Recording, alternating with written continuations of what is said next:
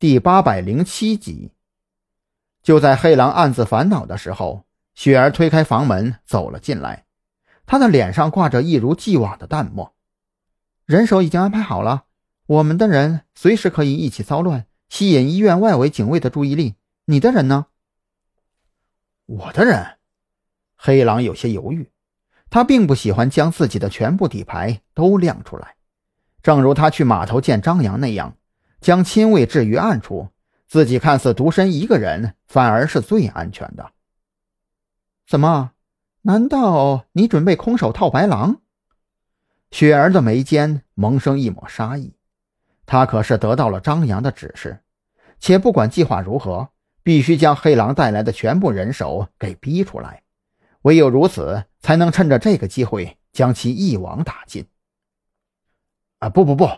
我只是有些惊愕你的行动效率。黑狼赶忙摇头否认：“开什么玩笑？现在瞎子都能看得明白，雪儿的话从某种意义上讲就等同于张扬的话。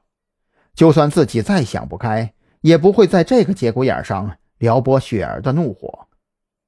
那就好，告诉我你都有多少人，我给你安排潜入医院的身份。”雪儿一副手眼通天的模样。淡定的让黑狼有些怀疑，这里还是不是山南市了？你准备让我们怎么潜入进去？黑狼直接开口挑明问题的关键所在，他可不希望事到临头了自己才知道如何潜入。每天下午四点半会有两到三辆处理医疗垃圾的车辆从正门进入武警医院，并且在各个病房楼门口停留。将一栋楼的医疗垃圾搬运上车只需要十五分钟。如果你的人手脚够麻利，十五分钟的时间足够了。雪儿也没有瞒着黑狼，他知道黑狼虽然桀骜不驯，但此人生性多疑，不给他一个坚挺的理由，他还真不一定会信。果不其然，黑狼听到如此潜入方法之后，当即脸色一变，用近乎是质问的口吻开口说道。你以为我是傻子吗？十五分钟的时间里，我的人的确能够杀掉夏明灭口，可是事后怎么撤离呢？你以为杀掉夏明能够做到悄无声息？撤离？为什么要撤离？雪儿咧嘴冷笑，用嘲讽的目光扫视着黑狼。你不在行动人员之列，而他们在行动之前会被注射两个小时之后就发作的剧毒。死人不需要撤离，而且死人也是口风最严的。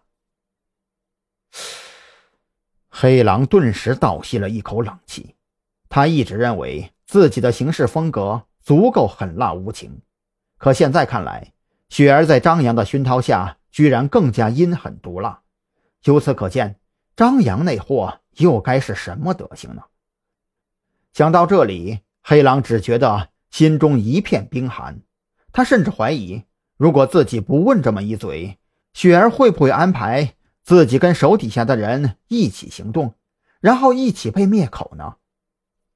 放心吧，张先生已经交代过了，其他人都可以死，你尽量活着。